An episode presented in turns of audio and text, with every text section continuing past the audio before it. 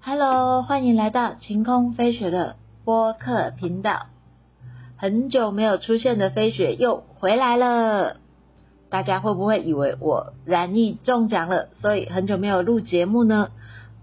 飞雪一切平安顺利，也希望祝贺听众朋友们平安顺利。这一集呢是晴空飞雪播客频道开播满一周年的特别节目，其实应该是说满一周年又又几个月。那因为飞雪的本业呢，我们公司是做医疗器材还有防疫物资的销售服务，所以在疫情今年又升温的状况下。呃，要服务一些业务需求，所以有点小忙。那今年在飞雪的感觉是一个蛮特别的一年。为什么今年很特别的一年？其实也说不上来，就是一种心理的感觉，觉得不管是自己的事业，或者是自己的人生，还有心境，都进入了一种新的阶段。可能因为人生面临了很多低谷的时期，每次都在经历那种蜕变重生，所以会有一种很特别的感觉。节目开播以来呢，虽然我们这个频道是非常小众的频道，没有爆棚的粉丝量，也非常感谢有许多国家的听众朋友支持，特别是在后台。看到有一位德国的听众朋友，从第十四集开始，每集必下载，真的觉得蛮感动的。飞雪也很好奇，想要知道这位德国的听众朋友，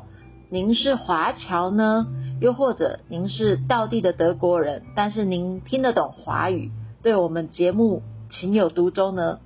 欢迎呢，在我们频道的留言区留言跟我们互动。今年的疫情呢，真的造成了大家蛮多的伤痛，有些人生病，那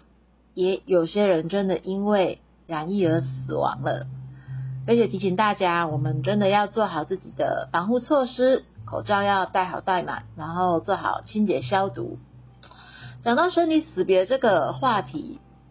其实蛮感伤的。这个时候，飞雪不禁想到说，一个之前我在消防公司工作执行标案，那因为当时为了执行一个标案，然后跟一个公家单位现场的负责人，我们一起去共同努力那个案子。当时那个案子呢，因为产生的有一些波折，大家都蛮辛苦、蛮努力的。因此，我也跟现场的那位负责人产生了一种所谓的革命情感。这份革命情感到后来，飞雪离开了自己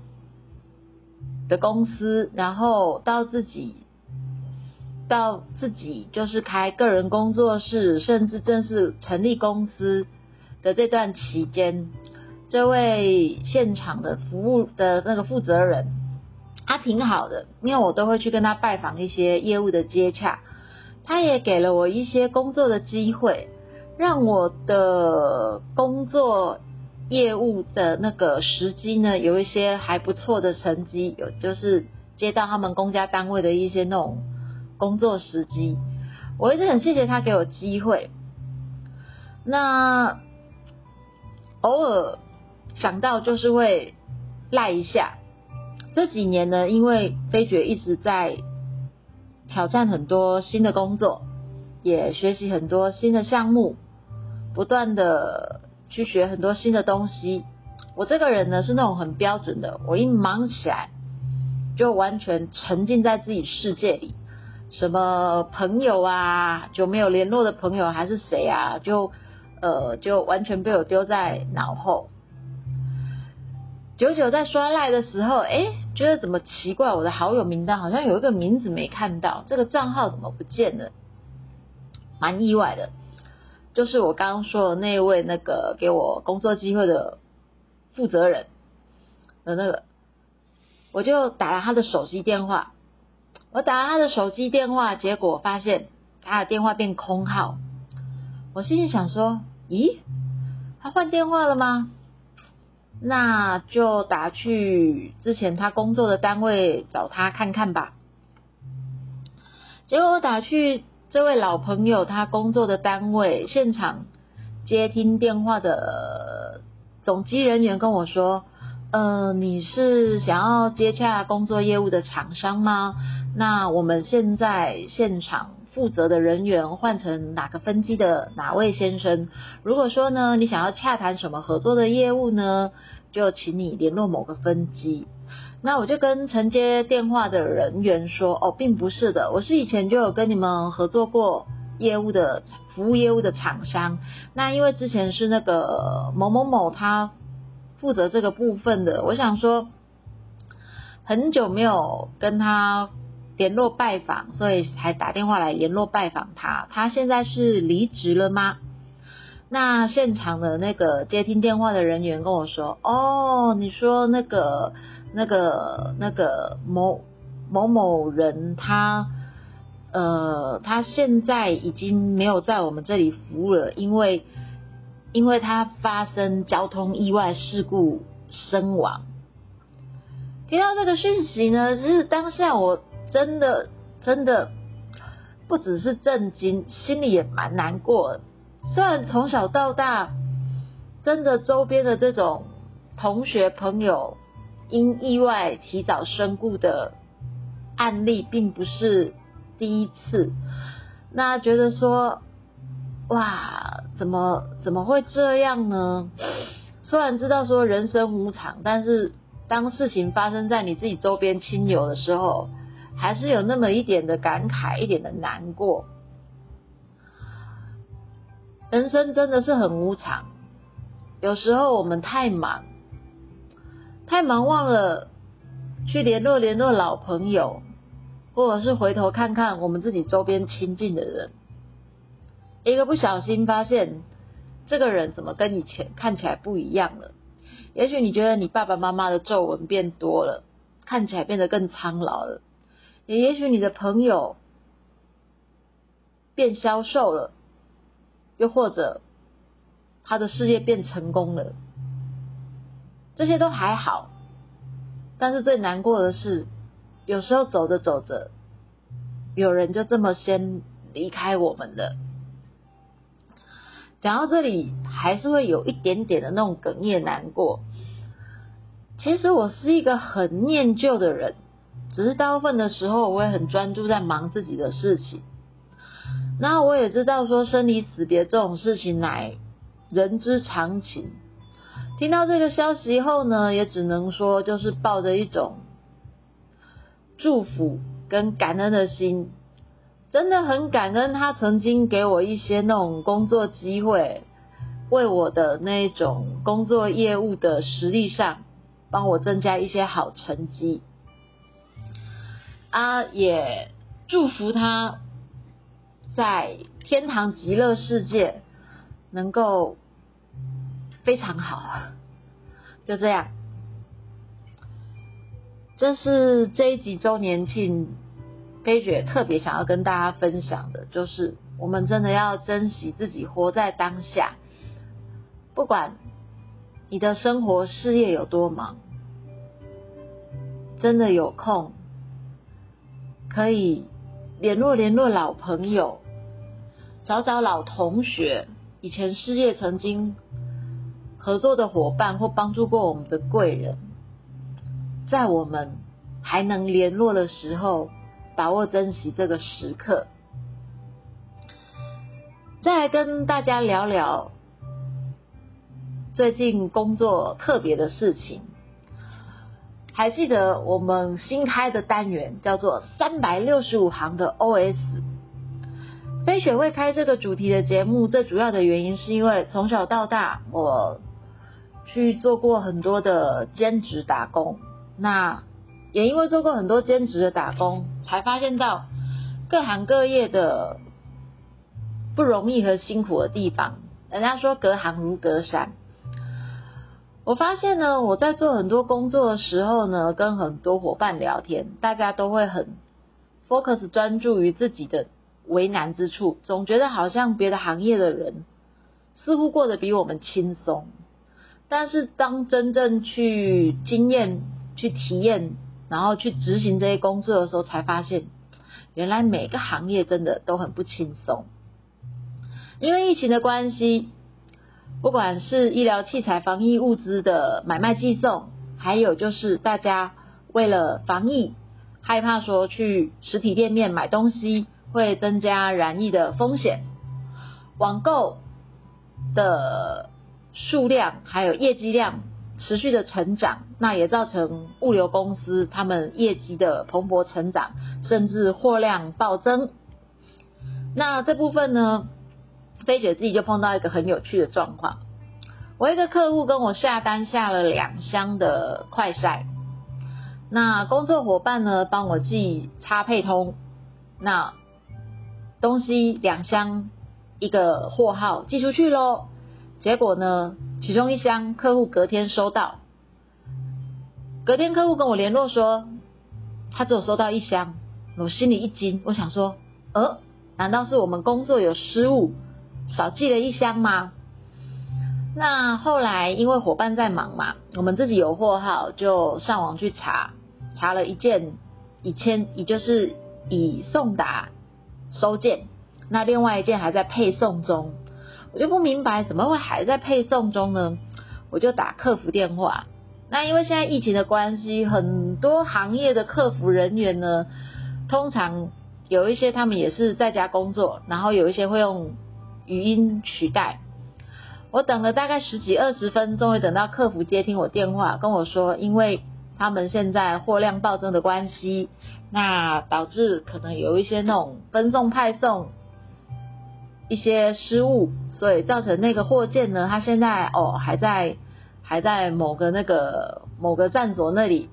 那要到隔天才会到，那请我能够见谅这样子。那我当然就跟客户反映这个状况。其实物流业这个行业我并不陌生，在我开公司之前，然后到后来开个人工作室，因为创业维艰嘛，白天想要去打拼自己的新事业。晚上呢，当然就是做一份兼差，让自己可以活下去。我曾经在融差、新差，还有宅配差，还有另外一家叫什么东西来着哦，曾经做过很长一段时间大业的那种物流业的工作。那比如说刷条码啦，还有照相损坏的毁损件、毁损物件，还有分流物品，这些我都做过。物流业跟我之前路过那个邮局邮件分拣一样，所有的这些信件还有物品都是白天收件，他收完件并不会说，哎，如我们想象中的马上寄达出去，并没有，他必须在一个集合处理的中心那里去把东西分类处理、分区处理，然后呢，最后才会进行派送。那。跟大家分享我的工作经验啊，像每年年不管是逢年过节的时候，是物流业最忙的时候，因为会有很多的采买、很多的礼物，还有大家很多添购一些新东西。那不管是寄件人或收件人也好呢，所谓的寄件人，我先跟大家提醒一下，如果你寄的东西是易碎物品，你一定要写的非常的清楚，它是易碎，然后最好写它是什么东西。因为其实像物流这种行业，真的跟在打仗一样，拢车一到，然后下货的人东西真的是快速用丢的，他没有办法很斯文的在那边慢慢的、慢条斯理的把东西放好，因为我们必须在限定的时间将所有的货物分流好，然后让他准备派送。如果时间 delay 到了，事情没有做完，那可能今天寄的件会拖到后天或大后天。这样子的话呢，呃，不符公司的营业成本，也不符合消费者的期待，所以东西会快速的分流，在一个输送带上快速的下货，输送带上会站满了人，每一个人呢，他可能就分别代表一个区域，比如说像我如果说是分台中市的北屯区、南屯区、南区、西区，我在看到属于我货号的箱子，马上很快速的把它拿下来，并且呢要眼明手快，拥有很强的拼图能力，把它塞进笼车里，而且还要记住轻的放上要放上面，重的放下面，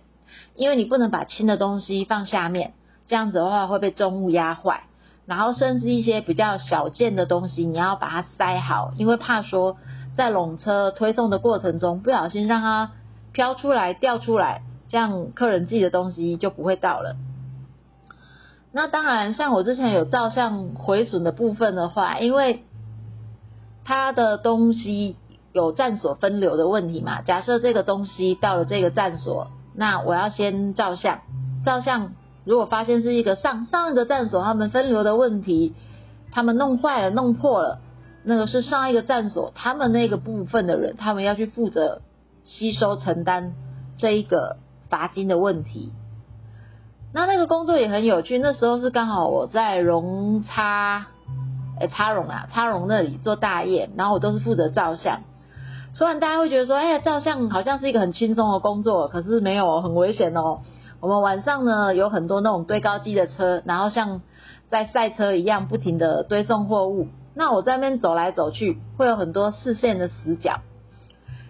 其实呢，如果说我不注意点的话，真的是很危险。我们以前就有那种人力公司的阿姨，因为视线死角，结果被堆高机撞到，她的膝盖以下全废，住院很久。像我在月台上等车的时候呢。就是当物流车进站的时候，我必须去挂牌子，我必须去车上挂牌子，然后准备照相。可是有时候司机他车子好像看似停了，有可能他又移动。如果我没有注意到的话，很有可能我会跌下去，在月台那里被夹死，或者是受伤。所以这真的是一个其实晚上蛮危险的工作。那。各行各业都有各行各业的危险呐。像以前我们做工程的时候，我对工程界的师傅也觉得佩以那种对他们有那种深深崇敬的那种敬拜之意。因为我崇敬他们，是因为他们的他们的技艺，就是他们这样子累积了这么多年，他们的技术精湛的技术，然后还有他们的经验跟判断力。这个时候呢，飞雪要再次的跟大家呼吁，嗯。因为物流业最近真的蛮忙的，所以有时候其实我也知道说，我们自己同行同业都有反映说，寄件有时候不见得真的就会隔天到，因为真的货太多，有时候他们分流分不完，分件分拣分不完，事情做不完的话，真的就是会去 delay 到这样子。那当然啦，大家会觉得说啊，我们就是付钱呐，你们就是行业要做好你们的工作啊。那我们也知道，因为现在疫情的关系，有时候。有时候大家可能也不见得会愿意去做这样的打工的工作，因为可能也许他觉得人多在面有他们的风险性跟危险都很难说。很多东西真的我们没有实际的去了解，你是没有办法去理解说它的难度跟它的辛苦。那借着今天这一集周年庆的节目呢，就跟大家闲聊飞雪的工作。然后呢，同时也感谢听众朋友的支持，也顺便呢，算是带入我们新系列三百六十五行 OS，让大家了解一下物流业他们到底在做什么。那当然会，他们也会有很多风险的管控啊，比如说，其实他们也会慎防一些，嗯，慎防有一些工作人员就是可能可能手脚不干净，那或者是说东西会不见毁损的问题。所以他们有很多那种管理层面的东西要做，真的是每个行业都不容易。要说我很幸运吗？因为生命的旅程的关系，让我去体验了很多工作，经历了很多事情，所以去看到了很多世界，让自己开了一些眼界，也比较训练的算能吃苦耐劳吧。新的一年，然后真的很希望说，今年我们的节目呢，可以再多一些更多丰富的话题跟听众朋友们分享。那跟听众朋友们报告一件事，就是晴空飞雪播客频道有发行我们自己的 NFT。如果喜欢我们频道的听众朋友，想要收藏我们频道的 NFT，也会附上 OpenSea 的网址给大家，可以支持收藏。感谢大家，下集节目再见，拜拜。